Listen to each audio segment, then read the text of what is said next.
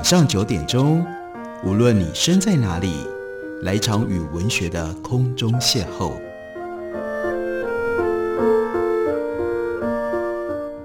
杨照谈书，邀您一同遨游文学世界，认识古今中外的经典之作。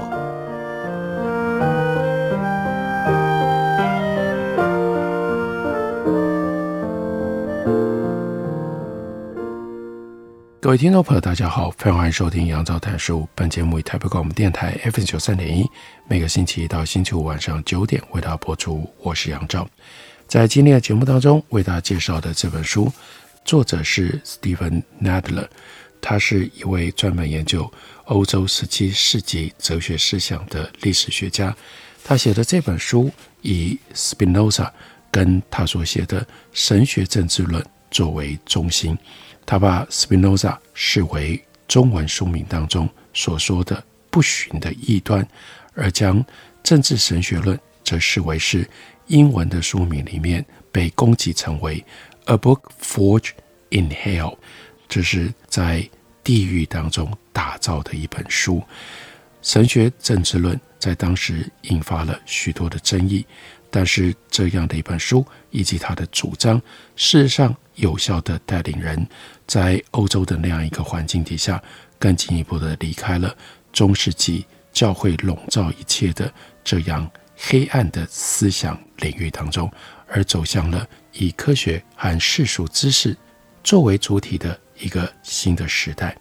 斯宾诺莎在《神学政治论》这本书的序言当中，明白地就指出。我们所熟悉的宗教，其实只不过是有组织的迷信，渴望权力的教会，利用公民的天真，利用他们面对变化无常的世界和不可预测的命运的时候所产生的希望和恐惧，来控制他们的信仰和他们的日常生活。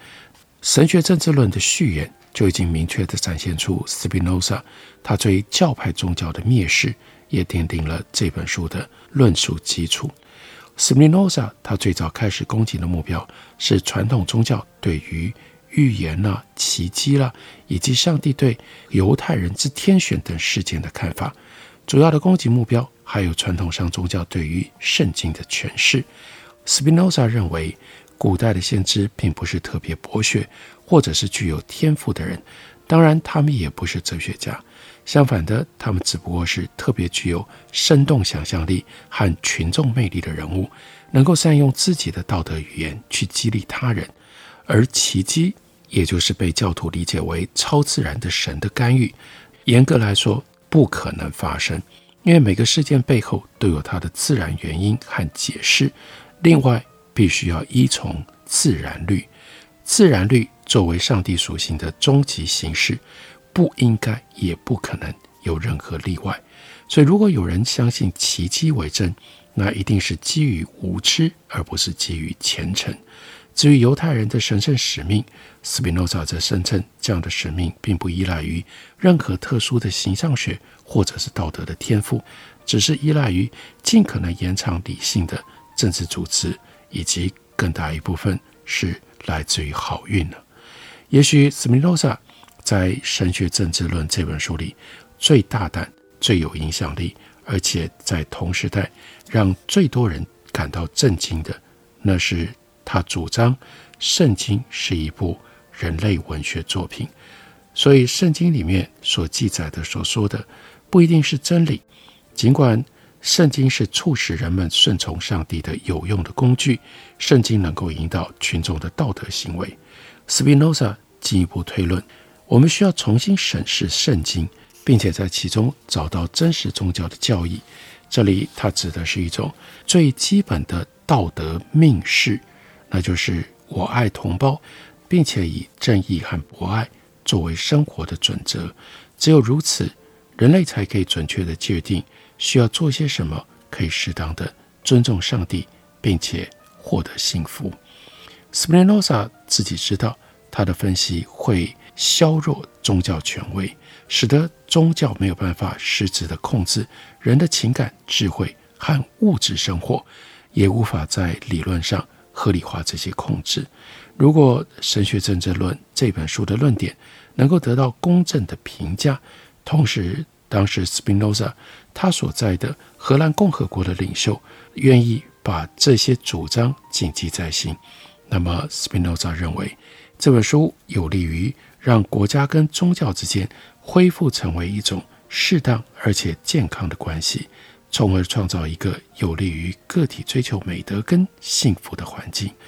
斯宾诺萨在之前所写的《伦理学》，这是一部哲学大经典，以及我们正在讨论的《神学政治论》这两部作品当中，都特别凸显强调了自由的重要性。而这里的自由是被理解成为 autonomy，也就是自主，或者是 self-government 自治。在伦理学当中，自由是摆脱非理性的情绪，例如说希望或者是恐惧，以及摆脱迷信的信仰和随之产生的行为。当一个人拥有更强大的理性，同时他更了解自然的本质以及自己在其中的位置的时候，外来的消极影响力就会被削弱，而一个人也就能够成为更自主的个体。这样的个体的行事准则。多半是来自于他对于世界真相的理解，而不是来自于外界事物随机的影响。在《伦理学》这本书当中，描述了自由个体。很关键的是，他的行为动机来自于知识，而不是来自于情绪。另外一方面，《神学政治论》则是把自由的追求延伸到公民的生活领域，追求思想跟表达的自由。尤其是哲学思考跟宗教信仰的自由，至少在不涉及公众活动的情况底下，应该要拥有这样的自由。值得注意的是，这两种自由，也就是哲学思考的自由、宗教信仰的自由，对于 Spinoza 来说，不能够混为一谈，因为哲学思考是关于真理的追求，而宗教信仰是关于道德行为的鼓励。在神学政治论当中，斯宾诺萨他的论述目标就是要削弱宗教权威所使用的各种手段。他认为宗教权威用这种手段来控制人们的思想和行为，并且篡夺了国家的权利。所以这两本书《伦理学》和《神学政治论》，它大概是在同一个时期创作，而且呢，两者的内容。是相辅相成的。如果一个人作为个体变得更加的自由，他的信念变得更加的理性，那他就越不可能成为迷信底下的牺牲品，也不可能成为教派宗教的牺牲品。此外，如果一个国家越是能够从教会的影响当中解放出来，越能够以自由民主的原则来治理国家的话，那么公民就能够拥有更多的自由来从事。哲学研究，并且就越能够发现真理，来解放他们的思想。总体而言，《伦理学》和《神学政治论》这两本书共同提出对于宗教的深刻的批判。一个是从形上学跟道德的角度来批判，这是伦理学；另外一个是从神学、政治跟历史的角度来批判，那就是神学政治学。神学政治学的写作跟发表，受到了有一位在荷兰当时特殊的人，一位知识分子，他的死亡有很密切的关系。这位知识分子是律师兼医生，他的名字叫 Korbach。然后呢，他在一六六八年的九月，不幸在阿姆斯特丹监狱的牢房当中备受折磨。k o b a 他出身。富裕家庭，他的父亲从事陶瓷生意，家族住在旧城新路区。他在名义上是荷兰归正教会的一员，然而后来他跟宗教以及市政机关发生了严重的冲突，遭受到了非比寻常的严厉惩罚。他因为不习惯监狱里的恶劣环境，加上可能在被送到监狱的时候就已经生病了，因此活不到。刑期的十分之一，他就过世了。Korbach 曾经出版一本书，书名叫做《各种美好之物的花园》，而且他对于荷兰语的意识和用法很感兴趣。在这本书当中，Kohlbach 他表面的目标是解释隐藏在荷兰语当中的外来语词汇，包括法律、医学、宗教、口语的词汇。但实际上，在这样的幌子底下，真正的目的是要阐述他的反教权观点。他的动机显然是批评甚至嘲讽所有的宗教组织，包括他自己所属的荷兰归正教会。他的语气时而反讽，时而轻蔑，尤其是喜欢嘲笑天主教的迷信。例如，他说：“祭坛，祭坛就是屠宰之处，在那些罗马天主教的信仰当中，牧师每天在这里进行礼拜，因此它是神圣之所在。”但天主教徒已不再像犹太人或异教徒那样在祭坛上屠宰动物，而是在此从事了更了不起的事情，也就是创造人类。因为任何时候，他们都能够做到连上帝都做不到的事：用一小块面粉烤饼创造出人类。就算一块烤饼长得还是原来的样子，但他们会让信徒吃了烤饼，同时说。这块烤饼是人，还不只是人，而是一个神圣的人。这是何等荒谬之事！很明显的，他对于天主教的各种不同的仪式，他都不能够同意。而且呢，他在著作里面反复予以嘲讽。他对于斯宾诺萨产生最大影响的地方，那就在于否认了圣经是上帝之书。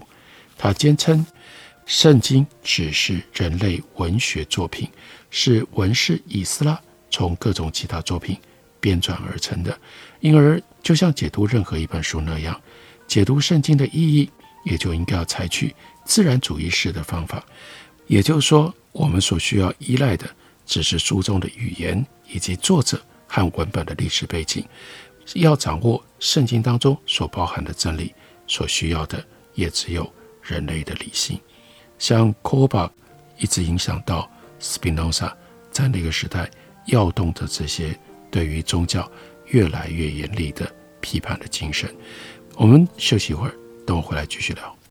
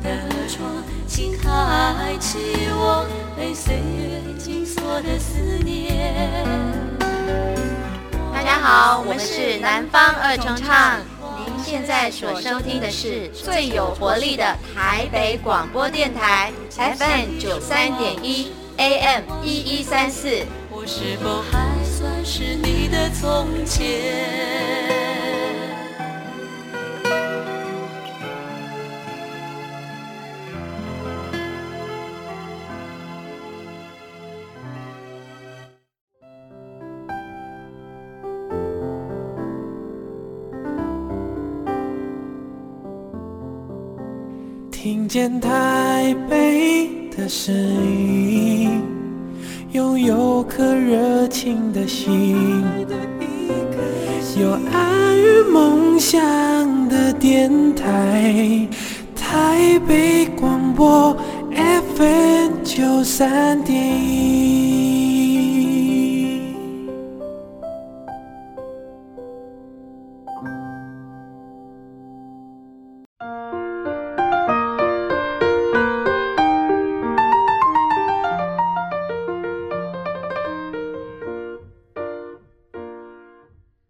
感谢您继续收听《杨照谈书》。本节目以台北广播电台 FM 九三点一，每个星期一到星期五晚上九点，为大家播出到九点半。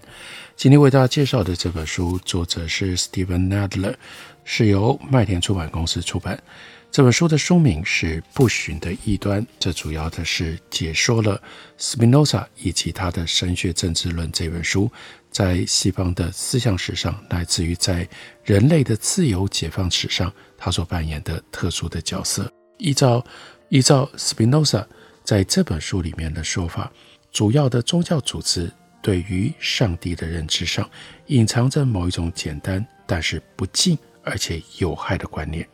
犹太教跟基督教的迷信惯例跟仪式，为了要赢得上帝的青睐，避免上帝的愤怒，但这些迷信是基于一个错误的假设，也就是上帝在大多数的时候是理性的行动者。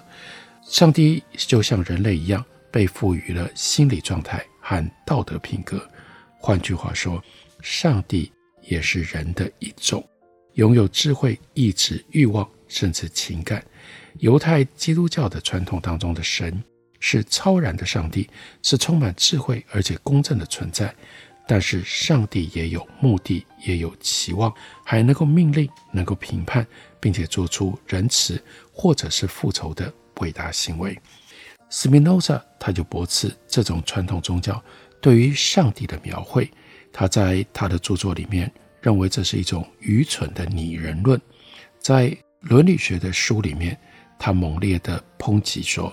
那些将上帝假装成为人的样子，说上帝也是由身体跟心灵所组成，而且受制于情绪。但我在其他的文章当中已经证明，他们远远偏离了对于上帝的真实知识。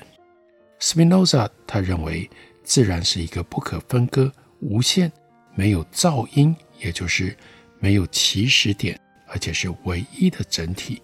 因此在自然之外没有其他的东西，一切存在的事物都是自然的一部分，而且都在自然的内部，透过自然规律，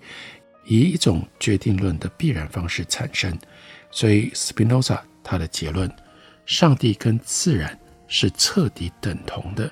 是一切事物的实质、独特、一统、主动、无限强大，而且必然的根本原因。斯宾诺萨在伦理学的命题当中推论出这种形上学神学的宗教意涵的时候，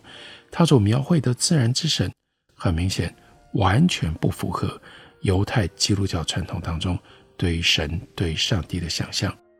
斯宾诺萨他认为，由于自然有它的必然性，所以在人类为自己设定的目标之外，宇宙并不存在其他的目的，上帝或者是自然。并不是为了任何的目的而行动，自然当中的事物也不是为了任何的目的而被创造出来的。换句话说，上帝或者是自然不会为了要实现某一种目的而行动，而事物的秩序也都只是遵循上帝自然的必然属性。因此，所有关于上帝动机、偏好或者是目标的说法，都只能够是一种邪恶的虚构故事。他说：“我在这里要揭示的一切偏见有一个共通的问题：人们通常认为自然事物的一切行为都像人一样有目的。的确，有人说上帝将所有的事情都导向某个目标，因为上帝是为了人类而创造万物，也因此我们要敬拜上帝。然而，上帝不是一位会设定目标，然后判断事物是否符合这目标的规划者。”事物发生只是因为自然法则，自然并没有目的，所有事情的运作都是依照自然的某一种永恒必然性。但是人们没办法接受，没办法相信这样的事实，这是导致迷信的主要原因。在 Spinoza 写给一位朋友的书信当中，强调用拟人的方式来想象上帝是非常荒谬的，斯宾诺莎说，传统神学的语言把上帝描绘成一个完美的人，并且声称上帝也有欲望，而且上帝会对不虔诚者的行为感到不满意，而对虔诚者的行为感到满意。然而，从哲学的角度来看，斯宾诺莎就说，我们清楚知道，将那些对人类来说完美的特质归于上帝。就像把那些对于大象或者是驴子来说完美的特质归于人类一样，都是一种错误。他说，无论是从内在心理状态，还是从外在事物当中，人们发现，在追求欲望的时候，存在许多可以为自己所用的工具。例如，眼睛可以用来看，牙齿可以用来咬，动植物可以用来当做食物，太阳可以帮我们照明，大海。则是一个渔场，因此他们认为所有的自然事物都是能够被人所使用的工具。再加上他们知道这些工具不是自己发明的，而是被发现的东西，所以他们就有理由相信存在某一个人为他们准备了这些工具。毕竟，他们既然认为这些事物是工具，也就不相信他们会自己凭空出现。但从他们在生活当中所习惯使用的工具看来，他们倾向推断有一位或者几位大自然的统治者。其拥有人类一般的自由，这样的统治者会打理一切，创造一切人类所需要的东西。因为人类无从知晓这些统治者的性格，就只能够按照自己的性格来推断。所以人们坚持认为，神把一切的事物设计成为让人类可以使用，而且对事物来说最高的荣耀就是供人类所用。最终，每一个人都从自己的性格里想象出敬拜神明的不同方式，为的就是让神爱他们胜过爱其他的人，并且让神引导整个大自然，以满足他们盲目的欲望和无法满足的贪欲。这种偏见就这样变成了迷信，在这些人的心里面深深地扎根了。在另外一封信当中，斯宾诺莎又说：“当你说你无法理解。”我如果我认为上帝不会看、不会听、不会注意、不会有意图，而且不具有完美的人类能力，那我相信的是哪一种上帝？我想可以推断，你认为没有比上述性质更完美的存在了。对于这样的结果，我并不惊讶，因为我相信三角形如果会说话，他会说上帝是一个完美的三角形；如果圆形会说话，他会说上帝的本质。就是一个完美的原型。在人的想象当中，上帝是审判之神，他在计划跟行动的时候带有目的，也是人类必须要顺从跟安抚的对象。相较之下，斯宾诺萨他所提出来的上帝就没有这种拟人化的幻想。他认为，上帝这种存在不是拟人化想象能够触及的对象，让我们一直以为。去想象、去理解上帝像人类一样行动，这个教义事实上剥夺了上帝的完美。在 Spinoza 的上帝概念当中，人类找不到任何的安慰，因为上帝不是一个在人们困难的时候可以求助的存在，也不是一个人们能够透过向上帝祈祷来满足欲望或者是避免恐惧的存在。Spinoza。是在《伦理学》这一本书里面发展出这种对于上帝的看法。不过，神学政治论的早期读者不可能有机会读到伦理学，要到一六七八年斯宾诺萨过世了之后，伦理学才有机会和其他的著作一起出版。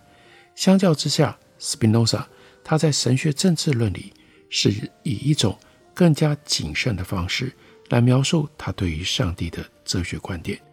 例如他讨论了神的意志、神的恩典等等各种不同的观念，同时也讨论了神是如何做事、如何思考、如何计划，还有如何偏袒。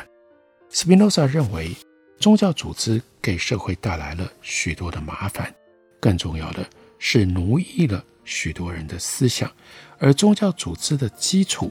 在于。某一种关于宗教知识来源以及神圣真理传播的特定观点，